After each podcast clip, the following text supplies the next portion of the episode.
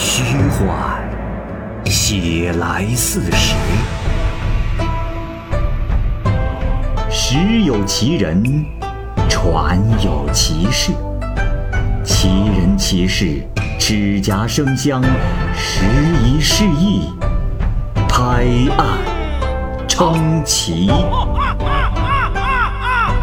欢迎收听《蚂蚁晒尔》系列节目之《白话唐宋传奇》，蚂蚁播讲。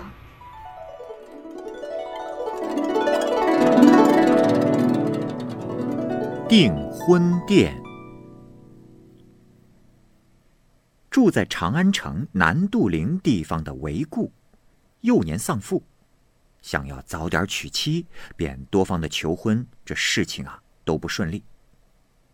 唐太宗贞观二年，他呢往游清河县，在宋城南店暂住。清河县的前司马参军潘芳有一个女儿，有人呢想为他说和，相约次日天亮之前在殿西隆兴寺门前相会。韦固因为求婚心切，这天早早的就起来，先到了。此时斜月光亮，照见了一个老翁倚着布囊坐在街上，正向着月光查看书本。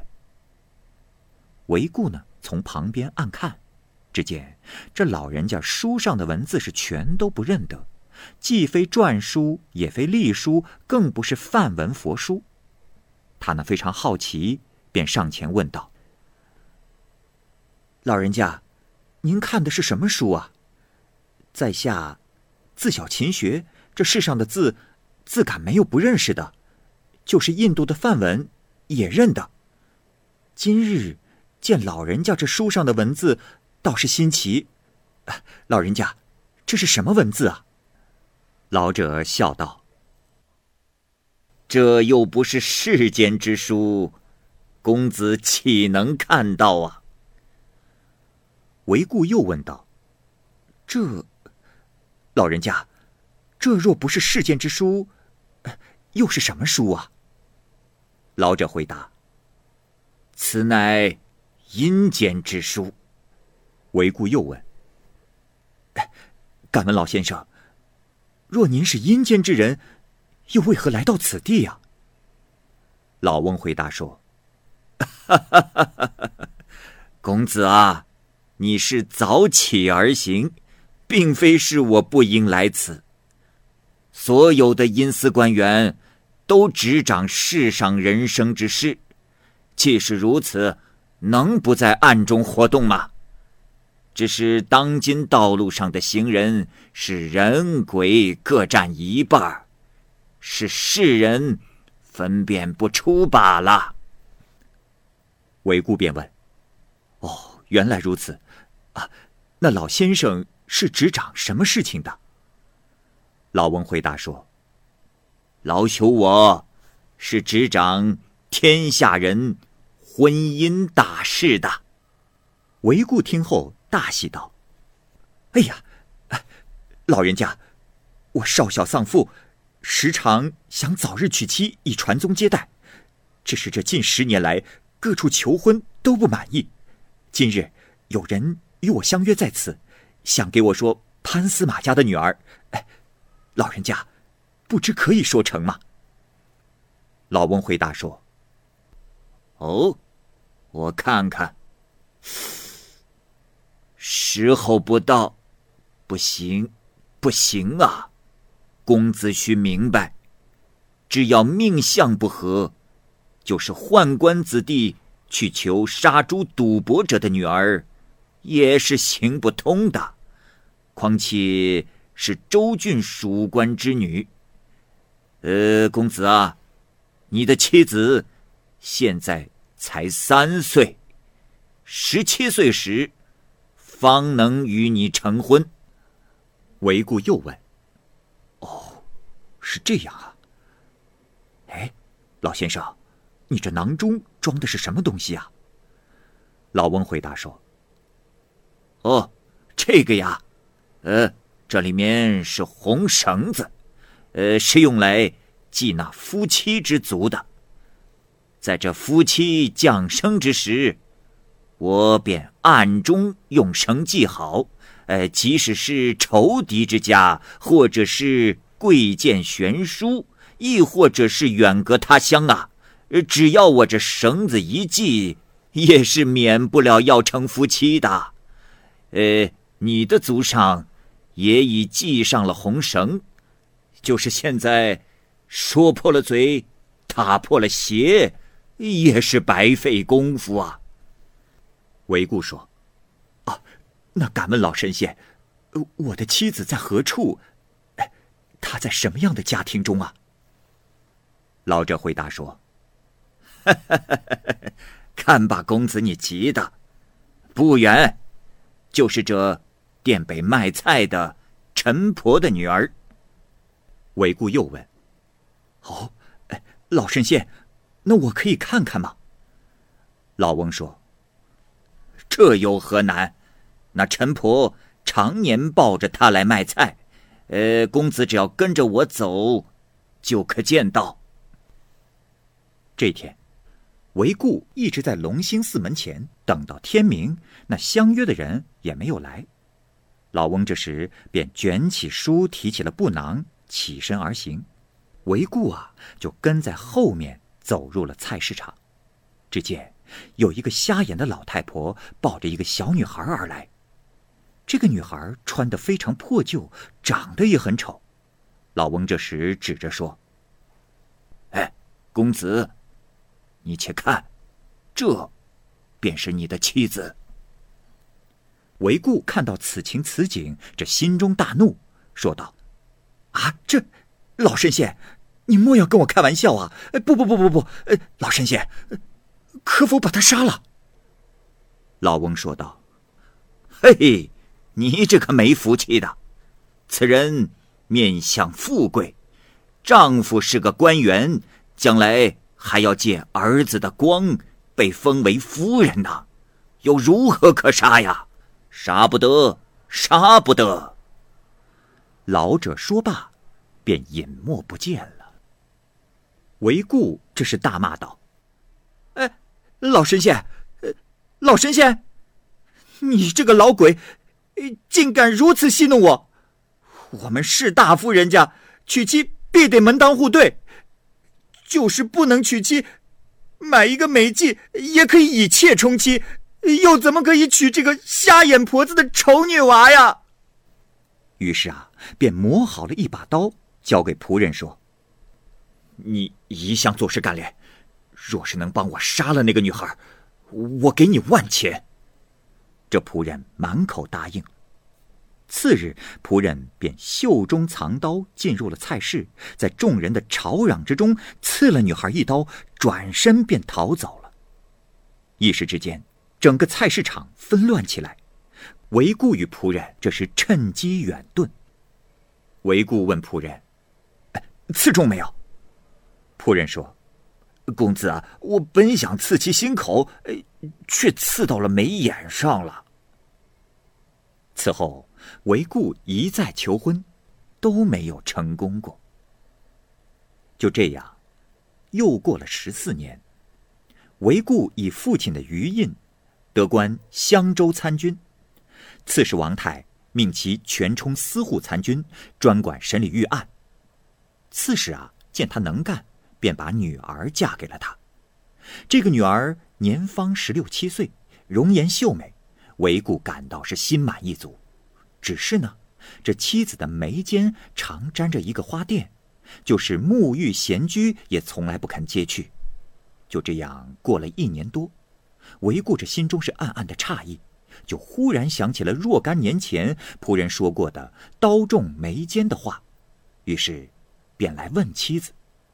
妻子呢，泪珠满面的说道：“夫君，我实是刺史的侄女，并不是他的女儿。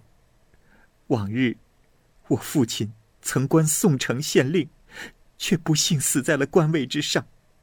那时我还在襁褓之中，母亲和兄长也相继死去，就只剩下一个空庄子在宋城之南。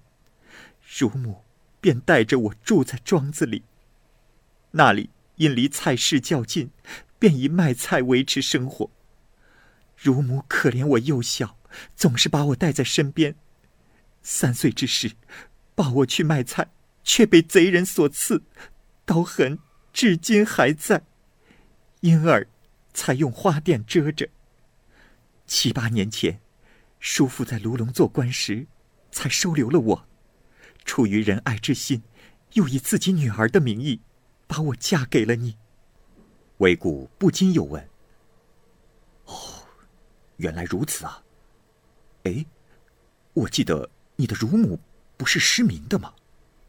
妻子说：“这相公是从哪里知道的？”韦固说。唉，真是羞愧。那刺你的人就是我。不过此事也太过神奇，真是命中注定啊！说着，把以往的事情都向妻子说了。从此夫妻更加恩爱。后来生了一个男孩，取名为坤，官至代州刺史。因此，妻子得封为太原郡太夫人。由此事可知，因私所定的事是不可更改的。宋城县令得知此事之后，就把那个殿提了订婚殿的匾额。刘基忠，刘基忠一家曾经在长安郊县的村庄里居住。刘的妻子患了重病，刘服侍妻子这天还未睡觉，忽然有位白头发的老妇人，身高仅有三尺，从灯影中飘出，对刘基忠说：“先生好，您夫人的病，只有我能医治，先生何不向我祈祷？”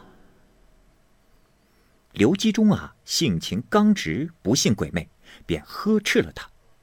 这老妇人慢慢用手指点着刘基忠说：“哼，你可不要后悔。”于是就消失了。这时，刘基忠的妻子突然心痛，十分的严重，快要死了。刘基忠没有别的办法，只好向女妹祈祷。这话音刚落。老妇人就又出现了，刘基忠向她施礼让座，老妇人就向刘基忠要了一杯茶，向着太阳的方向念动咒语，然后回过头来，让刘将茶水灌到妇人的口中。这茶水刚进入刘夫人的口中，她的心疼马上就停止了。此后，老妇人就经常的出现在刘家，时间久了，刘家人。也就不害怕她了。过了一年，老妇人对刘基忠说：“先生，我在你家也有一年了，我有个女儿，已经到了该结婚的年纪，还请先生为她找个好丈夫。”刘基忠说：“老妈妈，呃，不是我不帮你，只是……”人鬼本来就是不同的，您这请求，我实在难以完成啊。老夫人说：“ 哎呀，不是让你找人，是要你用桐木刻一个稍好看些的人偶即可。”刘基忠就答应了，于是呢，就为他刻了一个木人。过了一夜，那木人便不见了。老妇人又对刘基忠说：“先生啊，我呀还得麻烦你们夫妻二人，做我女儿的仆公和仆母。如果可以，找一个晚上，我就亲自准备车辆来接你们。”这里解释下仆公仆母。在古代的婚礼当中，在迎娶的前一日啊，女方会择人去夫婿家布置新房。叫做铺房，铺房之男女分别就称为铺公和铺母。刘基忠的心中虽然不愿意，但也是无可奈何，只好勉强答应了。到了这一天，天刚过酉时，有位仆人就赶着马车来到了刘宅门前，老妇人也跟着来了，并说：“ 先生可准备好了？咱们走吧。”刘继忠就和他的妻子上了车马。天黑时，他们来到了一个地方，朱红色的大门，高高的围墙，路旁挂着许多灯笼，不少宾客是来来往往，好似王公贵族之家。有人将刘基忠领到了一个客厅，那里啊，已有穿朱紫官服者几十人，有的是刘吉忠认识的，有些是已经死去的，每个人啊，都只是相互看着，并不说话。刘吉忠的妻子呢，来到了另一间房内，只见燃着粗大的蜡烛，垂挂着艳丽的锦帐，也有几十个妇人，活着的和死去的，相识的和陌生的，是各占一半。他们呢，也仅仅是相互看了几眼，并没有交流。就这样，铺完了房，到了五更天，刘继忠和他的妻子便恍恍惚惚的又回到了自己的家中。好像是喝醉了酒，刚刚醒过来一样，对于夜里所发生的事情已经不完全记得了。又过了好些天，那老妇人又来了。前几日之事，谢谢先生。呃，只是我这小女儿也已长大，还想请先生帮忙。可是，还未等待老妇人讲完，刘基忠早已听得不耐了烦，抓起了一只枕头就向那老妇人扔去，并且说：“哼，你这贪得无厌的老妖婆，竟敢三番五次来骚扰！”正说着，老妇人就随着枕头不见了。这时，刘基忠的妻子旧病复发，刘继忠一家人见此状况，以酒洒地进行祈祷，可是那女魅。却再也没有出现过。很快，刘继忠的妻子因心痛而死去。后来，刘继忠的妹妹也患了心痛病，刘继忠就想搬家离开此地。但是奇怪的是，家里的一切物品都好像是粘在了地上似的，即便如很轻的鞋子也拿不起来。请道士做法，求和尚念经，也都无济于事。刘继忠呢，平时闲暇无事时，经常读药方。一天，他家的婢女小婢从门外进来，垂着手，迈着四方步，大声叫道：“刘四啊，还记得从前在一起的事吗？”随后啊，这小婢又用嘶哑的声音说道：“景公我最近从泰山归来，呃，在半路遇到了飞天夜叉，他呀正抓着你妹妹的心肝。”我便夺了下来。喏，你看。说完，就举起了衣袖，这衣袖里果然有东西在动。小毕呢，这是又看了看旁边，好像是在向什么人发布命令。来人呐，去，给小妹安上。说着，便觉得袖中有风飞出，将门帘冲得直晃动。婢女小婢走进了堂中，就在刘基忠的对面坐下，询问生死存亡，叙述以前的旧话。刘基忠觉得婢女小婢今日的言谈举止，与一个叫做杜醒公的人很像。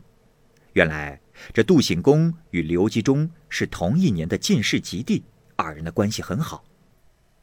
小婢说道：“啊，刘兄啊，今日我还有要事在身，不可久留。”咱们后会有期。说完，就抓着刘基忠的手，呜咽着说不出话来。刘基忠这时也很是悲伤，不能控制自己。不久之后，这婢女小婢忽然倒在了地上，等到苏醒过来，刚才的事便是一点儿也记不起来了。自此之后，刘基忠的妹妹也就病痊愈了。